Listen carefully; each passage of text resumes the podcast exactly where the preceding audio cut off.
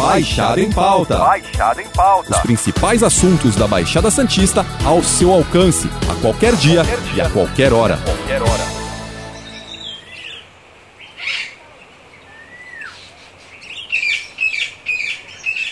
Estudante de 18 anos, morador do litoral de São Paulo, representou o Brasil na 27ª Conferência das Nações Unidas sobre as Mudanças Climáticas, a COP27, realizada no Egito entre os dias 6 e 18 de novembro. Victor Medeiros Gato foi convidado pela Unicef por conta de um projeto desenvolvido por ele e mais dois colegas, um documentário sobre o avanço do nível do mar em regiões costeiras, que é apresentado a alunos de escolas da periferia no Vale do Ribeira. A pauta climática está cada vez mais em alta devido ao aquecimento global e os impactos no meio ambiente. Na COP27, inclusive, foram firmados alguns compromissos entre os países, como manter a meta de alta da temperatura em 1,5 graus Celsius para os próximos anos, reduzir significativamente a emissão de gás carbônico até 2030 e o desmatamento zero da Amazônia até 2028 para falar sobre a experiência de ter participado do evento e de como os assuntos debatidos e ideias apresentadas podem contribuir a evitar a emissão de gases, poluição e aquecimento global, o Baixada em Pauta recebe o estudante Victor Medeiros. Bom dia, Victor, tudo bem? Bom dia, pessoal. Bom dia, Matheus. Victor, você esteve na Conferência do Clima da ONU, no Egito. Como isso aconteceu? Como você foi convidado para participar do evento? Então, eu fiquei lá uns 10 dias, mais ou menos, entendeu? Entre 10 e 15 dias.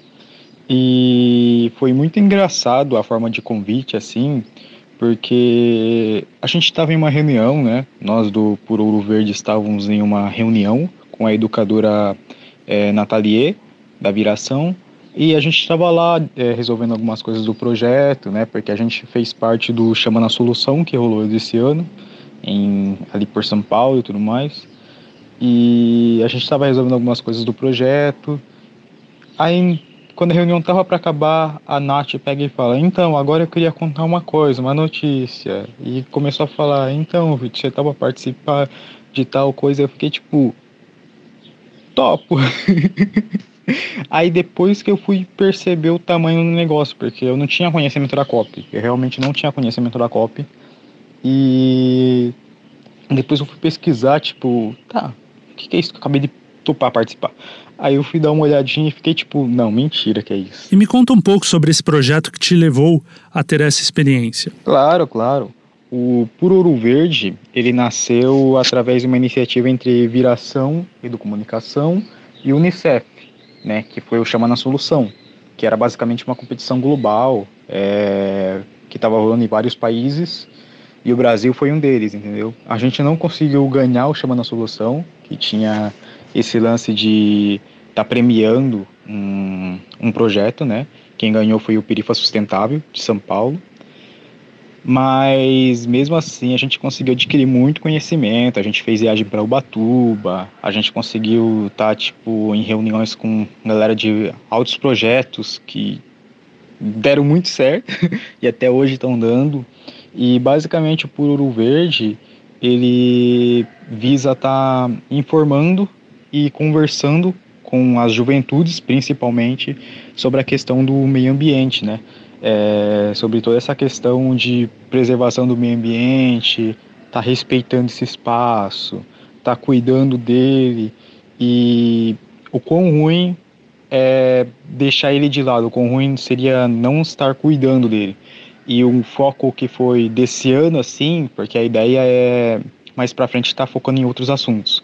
Mas o foco desse ano, esse foco inicial, foi a questão do avanço do mar é, dentro do litoral de São Paulo, né?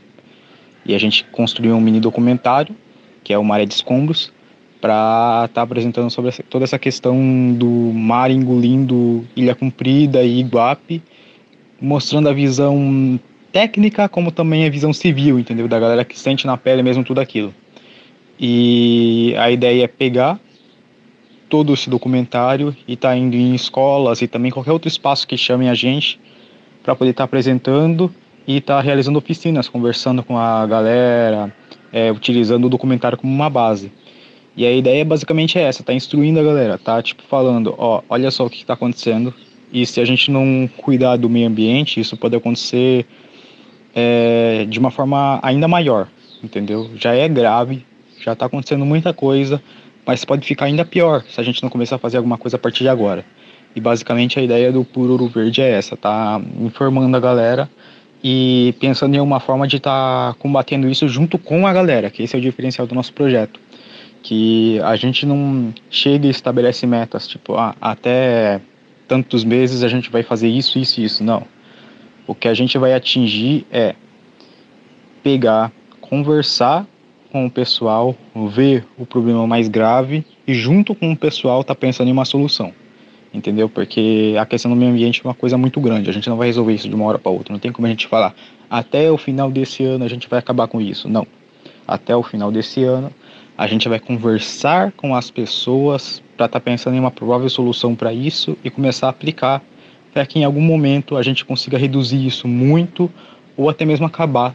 Mas se encerrar um ciclo que vem através de muita poluição, anos de poluição, é algo bem difícil de acontecer de uma hora para outra. Então, com certeza a gente visa a questão de diminuir muito tudo, entendeu? Diminuir muito os impactos. E o Pururu Verde é basicamente isso, tá conversando, instruindo e mobilizando. E vocês vão continuar com o projeto nas escolas? Pretendem expandi-lo? Sim, sim, a gente vai continuar sim. O Puro Verde só morre no dia que não tiver mais nenhuma questão ambiental para se resolver. No dia que tiver tudo certinho, assim, a gente para. Mas a gente pretende sim expandir. E o foco principal nesse momento é expandir ele em questões de conseguir viver do projeto, na realidade.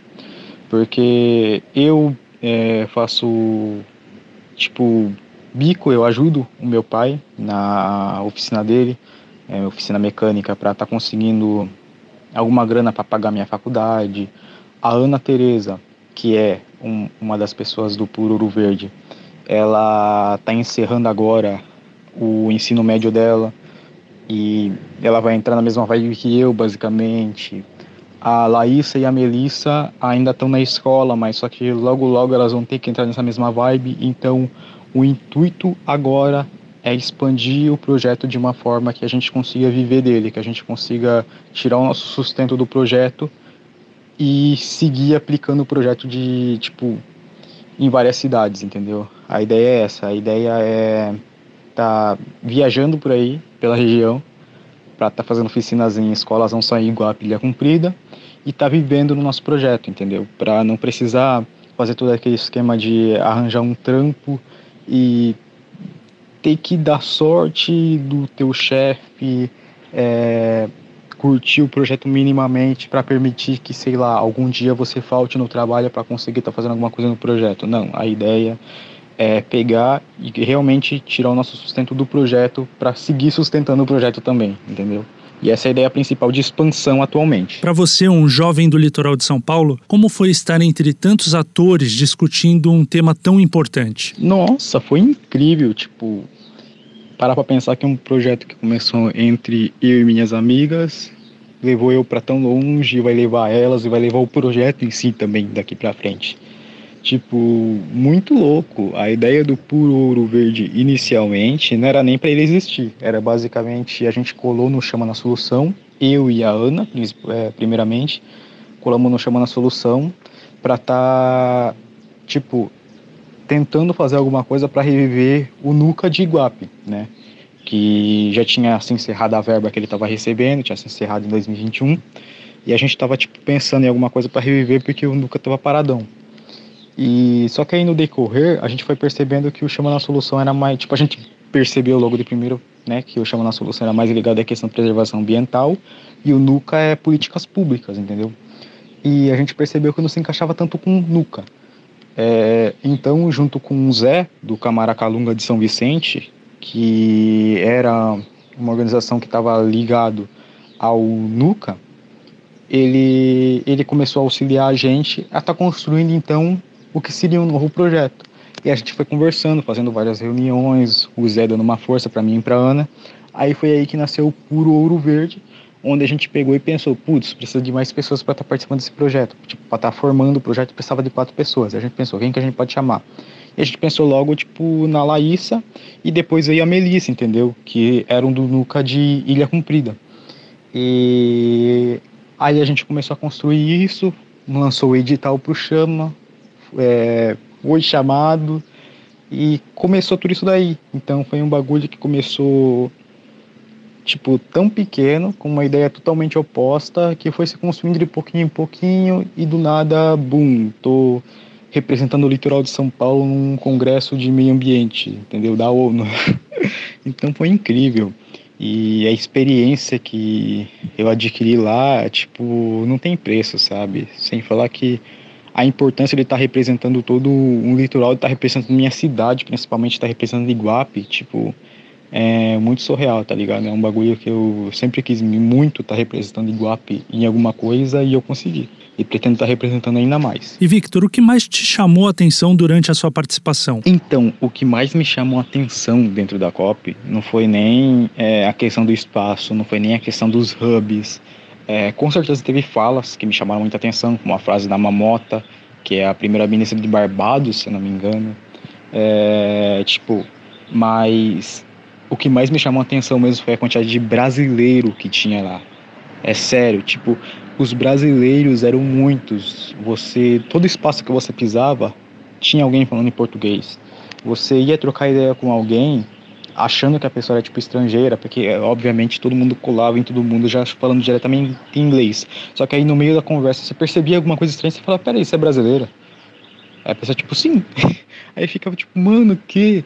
Então, com certeza o que mais me chamou a atenção foi essa questão, essa representação do nosso país lá, que apesar de não parecer muito para quem não acompanha tanto, e também porque mesmo acompanhando você não consegue ter noção, mas tinha muito brasileiro nessa, nessa convenção. Tipo, muito, muito, muito, muito mesmo.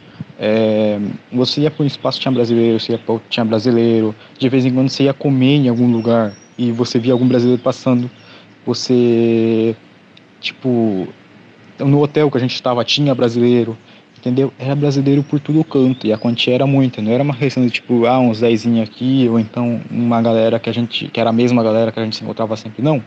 E cada dia aparecia mais brasileiro, né? A gente foi embora, tipo, na primeira semana da Copa, a Copa durou duas semanas, então até o último dia, a quantidade de brasileiro que deve ter aparecido, entendeu? Principalmente depois do dia 14, né, que é o que o então eleito presidente Lula ia colar lá e com certeza muito mais gente apareceu lá nesse dia. Então, nossa, é muito louco a quantidade de brasileiro, a representação do Brasil dentro de algo que está muito longe do nosso país. Então é muito louco, entendeu? Muito louco. E também muito incrível tudo isso. Pelo que você viu de propostas, projetos e ações, é possível frear a emissão de gases poluentes e evitar o aquecimento global? Ou fica tudo no discurso e é difícil vislumbrar ações eficientes e eficazes em prol do clima no mundo? Não, tem solução sim, tem solução. E a solução é estar tá intervindo nisso dentro das grades curriculares é, das nossas crianças dentro das escolas, entendeu? Não só fazer como o Puro Ouro Verde e vários outros projetos têm feito, de estar indo nas escolas ou convidando escolas para estar tá colando nas nossas oficinas, para a gente estar tá conversando sobre, como também está colocando realmente na grade curricular, realmente ser um dos ensinos básicos, entendeu? Porque com certeza a gente pode estar tá fazendo algumas coisas agora, pode estar tá intervindo, a gente pode estar tá parando com emissões é, tão grandes de certos gases. A gente pode estar tá barrando algumas coisas, mas só que nada muda o fato de uma geração inteira ser instruída logo em sua base, que é no início da escola, para depois crescer com todo esse conhecimento e saber que eu não vou fazer essas coisas. E quando eu crescer e for montar minha empresa, eu não vou estar tá fazendo isso, isso e isso, porque senão eu estou destruindo com o meu lar, estou destruindo com o lugar onde eu vivo. E se eu destruir com o lugar onde eu vivo, onde é que eu vou viver? Não tem outro lugar para viver entendeu? Então, a questão de estar tá colocando isso nas grades curriculares foi algo muito debatido dentro da COP, principalmente no Dia da Juventude, né? Que foi um dia onde deram muito mais espaço de fala para as crianças e, inclusive, tinha criança de 11 anos é, falando tipo de frente a frente com um político representante do seu país e deixando os caras sem palavra, porque eles não tinham resposta, porque basicamente a criança falava da importância de tudo isso estar tá colocando na grade curricular e os caras ficavam tipo contornando, falando, tá, tá, qual é a dificuldade de estar tá começando a investir nisso, entendeu? Qual é a dificuldade de estar tá começando a ouvir principalmente a fala das crianças e adolescentes que são os mais afetados com as questões das mudanças climáticas. E os caras estão tentando contornar tudo isso, entendeu? Ao invés de simplesmente olhar para uma criança e falar, ok, você está certo, realmente a gente devia estar tá fazendo isso. E foi, tipo, o debate foi muito grande. Foi o dia inteiro basicamente falando sobre isso, sobre a importância de estar tá colocando isso nas escolas, é, toda a importância de estar tá explicando sobre as mudanças climáticas dentro das escolas. E mesmo assim, ainda tinha gente querendo tipo tirar o corpo fora, é, falando falando que o tema da próxima COP seria a questão das mudanças climáticas dentro das escolas e uma das crianças presentes lá chegou e falou que não era um assunto para ser tratado na próxima COP, sim nessa COP. E foi algo aplaudido, com toda certeza. Victor, o que você traz de aprendizado e o que pode implementar em suas ações e próximos projetos? Seguir fazendo o que a gente já está fazendo. Esse foi o maior aprendizado porque pelo menos nesse tempo que o Pururu Verde está trabalhando, é, foram poucas as falas de tipo realmente é, é importante estar tá colando nas escolas para estar tá falando sobre isso. Realmente essas coisas que vocês falaram são é, tipo artigos principais e realmente tem que ser trabalhados junto com os jovens, junto com as crianças e adolescentes. Tipo, foram poucas as palavras, então a gente fica meio naquele lance de a gente está fazendo as coisas certas porque a gente tem falado, falado, falado e a galera, principalmente ligado tipo mais aos poderes públicos da região, não estão falando nada sobre, entendeu? É só a gente e a galera que curte o que a gente faz. Os caras que podiam estar tá auxiliando a gente para estar tá falando mais sobre esse assunto não se mexe. Então, será que a gente na verdade está fazendo alguma besteira? Está falando alguma besteira? Tipo, a gente sabe que não tá, mas será que tem alguma coisa errada que a gente tinha que mudar? E colar num espaço como esse e tá ouvindo, tipo, centenas de pessoas falando a mesma coisa que a gente. E algumas dezenas de líderes, vamos falar algumas dezenas, poucas, porque são poucos que realmente estudam o assunto a fundo, entendeu? Que realmente é, falam a coisa certa, né? Tem alguns que acabam tentando contornar de alguma forma, mas tipo da galera que realmente estudou sobre, é, pegando e reafirmando que tudo que a gente tem feito tá certo, que a gente tá falando tá certo, que realmente é isso. É tipo muito gratificante, tipo ouvir pessoas chegando e falando, pessoas que estudaram sobre o assunto, pessoas que estão responsáveis por setores de seus países, chegando e falando tudo isso daí tá certo e segue fazendo isso porque é isso que tem que ser feito mesmo, tá ligado? Tipo, não tem nenhum erro realmente é isso. Muitas pessoas vão chegar e vão criticar, vão falar que não é bem assim, tipo igual a questão da, da verticalização que a gente abordou dentro do documentário, onde tem fala de tipo, pô, mas só que a mata tá ali, mas a gente precisa derrubar ela porque a gente precisa construir prédio, porque isso vai ajudar na economia local, tipo, muitos vão colar com esses argumentos, tá ligado? Mas a gente sabe que se estudar a fundo, não é bem assim e eu vi pessoas importantes falando isso e afirmando isso para você, é muito gratificante. É aquele lance de tipo, tá, agora eu sei que realmente está tudo certo, então não importa o que falem, porque é a fala de um contra de alguns milhares de pessoas que eu conheci que reafirmaram tudo que eu tô falando, tá ligado? Tipo, então, com certeza, para mim, isso foi o mais precioso de tudo. Victor, obrigado pela sua participação no Baixada em Pauta. E na semana que vem nós voltamos com outro assunto convidado. Lembrando que esse podcast está disponível no G1, Apple Podcast, Spotify, Deezer, Google Podcast e Castbox. Nos aplicativos existe a opção de você assinar esse podcast e receber um aviso sempre que um novo ficar disponível. Eu sou Matheus Miller e encerro Baixada em Pauta por aqui. Até a próxima. Tchau! Baixada em Pauta. Baixada em Pauta. Os principais assuntos da Baixada Santista ao seu alcance, a qualquer dia, qualquer dia. e a qualquer hora. Qualquer hora.